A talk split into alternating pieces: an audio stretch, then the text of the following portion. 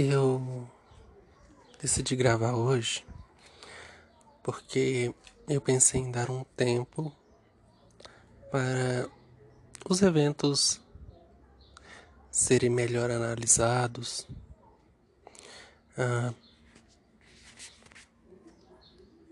até mesmo para pensar em toda a situação. Então, apesar dos poucos dias, é possível comentar sobre o caso do João Alberto. Eu me recordo de quando gravei um episódio sobre o caso do George Floyd, de ter feito uma ponderação de que o movimento ele deve existir também a repercussão, na verdade, sobre o caso ocorrido deveria existir, a cobertura ela tem que ser feita, até porque os movimentos que se levantaram, os protestos que ocorreram nos Estados Unidos, uh, eles representam algo além da pessoa. Então, quando eu disse que a repercussão sobre o caso do George Floyd,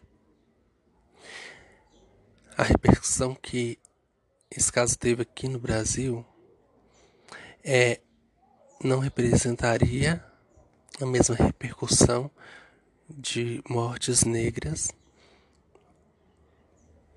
de pessoas brasileiras. Ou seja, casos que ocorrem de racismo, de mortes de cidadãos brasileiros negros não têm a mesma repercussão na maior parte dos grupos de mídia que o caso do George Floyd teve. Isso pensando no nível individual. É claro que não tem como mensurarmos o valor de uma vida. Agora, pensando coletivamente, ah, houve, como eu disse, houve muitos protestos nos Estados Unidos e demonstra que houve um movimento, né, ou a presença do movimento negro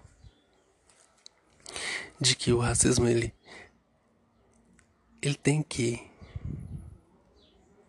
pagar um preço. Existe um custo. E muitas empresas começaram a fazer declarações e se posicionar contra o racismo. As empresas é, que não se posicionassem como antirracistas, elas começaram a ser enxergadas de algum modo como eu não sei se eu posso falar isso. Eu não sei se as empresas ah, que não se posicionaram como antirracistas elas passaram a ser vistas como é, ou perderam a preferência das pessoas, eu não sei. Eu não sei se houve isso, não sei se eu posso falar isso. Eu sei que ficou muito feio para os CEOs, ou diretores, ou donos de empresas não fazerem declarações contra o racismo. Por que eu estou falando tudo isso? Porque pensando no caso de George Floyd, para além do indivíduo George Floyd, né? Ele representa a causa do movimento negro, as vítimas negras naquele país. E nós, brasileiros, meio que pegamos aquilo também, porque uma vida negra é uma vida negra. Lógico que são situações diferentes nos nossos países, Cada país é uma situação diferente. Então, sim, aquela repercussão que houve, ela chegou aqui ela significou muito aqui. E, a, e situações parecidas elas sempre vão significar. Em momento algum, a minha fala eu eu quis dizer o contrário, mas eu meio que quero contextualizar aquilo com a situação do João Alberto agora. O que que acontece com o movimento negro aqui no Brasil? E por que que o nosso movimento ele não é visto da mesma forma? O peso dele não é igual.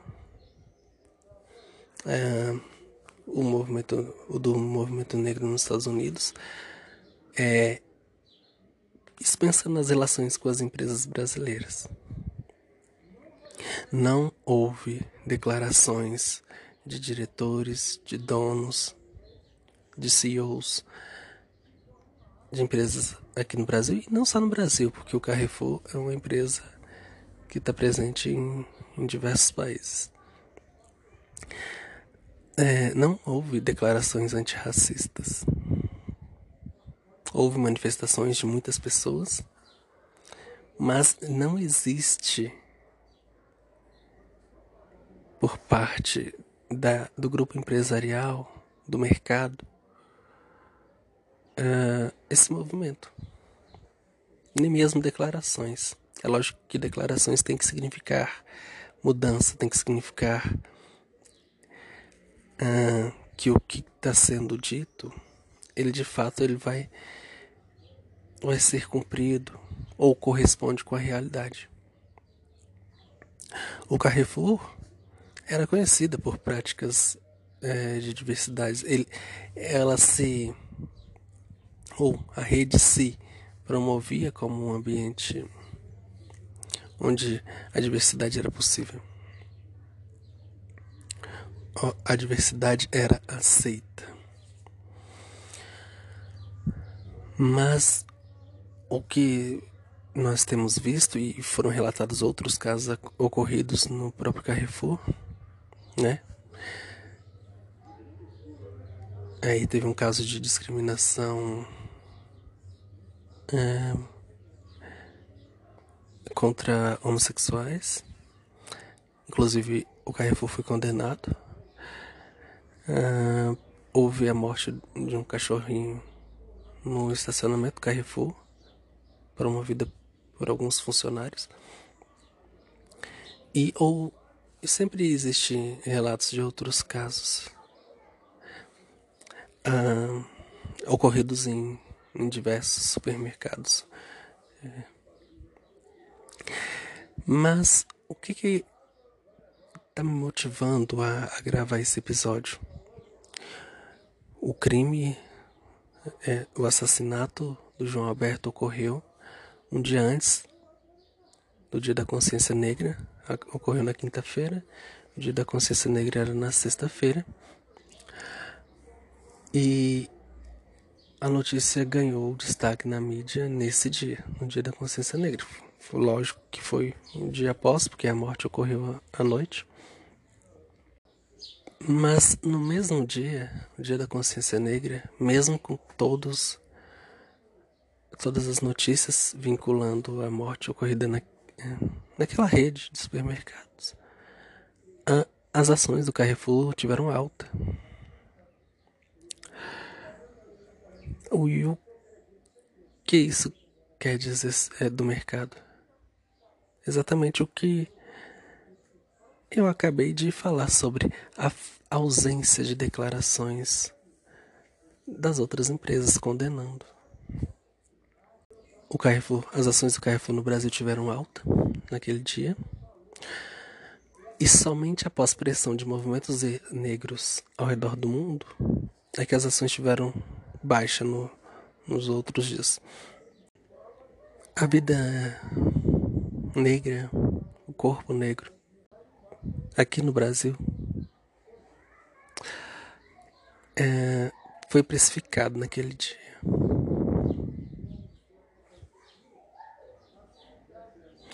A alta das ações daquela empresa naquele dia demonstra o valor do corpo negro. Pelo menos na mentalidade de aqui no Brasil. Porque será que foi por medo que os diretores das empresas não se manifestaram? Porque eles tinham um exemplo de empresas norte-americanas. Será que foi por medo? Será porque de fato o corpo negro não significa nada para eles? Afinal, quase não se tem executivos negros em nosso país. Será que é por isso? É porque não tem valor de fato? Será porque não representa nada para esses executivos? Eu não vou fazer análises aqui falando que é isso ou que é aquilo na situação da ausência de declarações é, dos diretores das empresas, até porque eu não, não conheço a mente de cada um deles, não conheço as motivações. Eu sei que a ausência de declaração demonstra fraqueza, demonstra falta de empatia, frieza é, e muitas outras coisas. Ah, houve protestos na frente do Carrefour, lá em Porto Alegre. Houve protestos aqui em Uberlândia. Ah, o governador do Rio Grande do Sul, na primeira nota, primeira aparição é, para falar sobre a morte de João Roberto. Estava com é, a autoridade máxima da Polícia Civil e da Polícia Militar, Brigada Militar. Eu acredito que seja esse nome que é dado lá no Rio Grande do Sul. É, aí ele mencionou que foi seriam apurados. Uh, eu não lembro exatamente as palavras dele, mas ele disse força excessiva. O emprego de força excessiva e não assassinato. Ele já não deu o nome do fato naquele primeiro momento. Não sei se ele pensou uh, nas repercussões que de chamar um assassinato de uso excessivo da violência significava. Não sei se foi ele que escreveu essas palavras. Se foi, significa que possivelmente ele não refletiu no valor do, da vida negra, do corpo negro. Se não foi ele quem escreveu não fez essa reflexão da mesma forma? Nem acredito que seja uma demonstração uh, consciente uh, de racismo ou de minimização do ocorrido, que geralmente não é consciente, é inconsciente. Até porque, com o racismo enraizado, com o racismo institucionalizado, em nosso país, muitas das falas elas nem são refletidas, mas elas refletem como a vida é, como a vida de fato é para os negros, para os corpos negros. É uma vida que não é dada valor, nem pelo Estado, nem pela força do Estado, e muito menos pelas empresas. Elas geralmente usam né, o apelo à diversidade nas suas campanhas publicitárias, usando marketing, mas não reflete o que de fato a empresa pensa ou o que de fato é vivido e é empregado no interior daquelas empresas. caso, por exemplo, que virou, que teve repercussão da do Nubank, né, a, a fala da de uma das fundadoras do, do banco, ela repercutiu e ela nos faz pensar, né, de o porquê não existir executivos negros preparados. Será que é de fato culpa da população negra? Será que houve uma preocupação lá no início? Porque simplesmente dá a carta de liberdade sem possibilidades de emprego, sem possibilidades de renda? E depois instituir uma lei que proibia as pessoas de ficarem na rua, porque a rua era o único lugar que os negros tinham naquela época para ficar. Eles tiveram que sair das fazendas, tiveram que sair das casas onde eram escravos, não tiveram ou não receberam indenização alguma. Ao contrário, os senhores de escravos é que queriam indenização por parte do Estado, como se eles é quem estivessem se, sendo lesados naquele momento e não e não as pessoas negras que trabalhavam de graça durante toda a sua vida para eles. É esse tipo de sociedade, é esse tipo de mentalidade que é transmitida desde então. Lógico que existem exceções, lógico que existem pessoas antirracistas em várias instâncias da sociedade, em vários poderes da sociedade, e que bom que existam e que aumente mas percebemos que não é suficiente a quantidade de pessoas antirracistas em esferas sociais diferentes e em instituições públicas e privadas diferentes não é suficiente. Não é suficiente. Pois as ações de uma empresa que sobem após virar manchete negativa de uma morte nas dependências dela. O que é isso quer dizer? o que isso diz a nós, a todos nós brasileiros. Nós gostamos de falar que não somos um país preconceituoso. Todos gostam de dizer que não são racistas. Mas inconscientemente, a maioria reproduz falas e comportamentos racistas. É um momento como nação, de refletir se as nossas ações, se as nossas palavras refletem preconceito. Já passou da hora de olharmos para nós mesmos e fazermos essa pergunta e responder com sinceridade.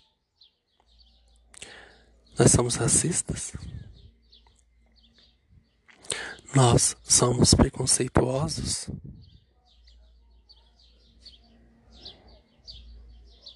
Eu acredito que sim. Eu acredito que todos que fizeram essa pergunta sincera a si mesmo e der uma resposta sincera a si mesmo, vai ver e vai perceber que em algum momento foi preconceituoso. Eu sou, em, muitas, em muitos aspectos. Só que todas as vezes que eu percebo isso, eu tento mudar, eu tento me corrigir.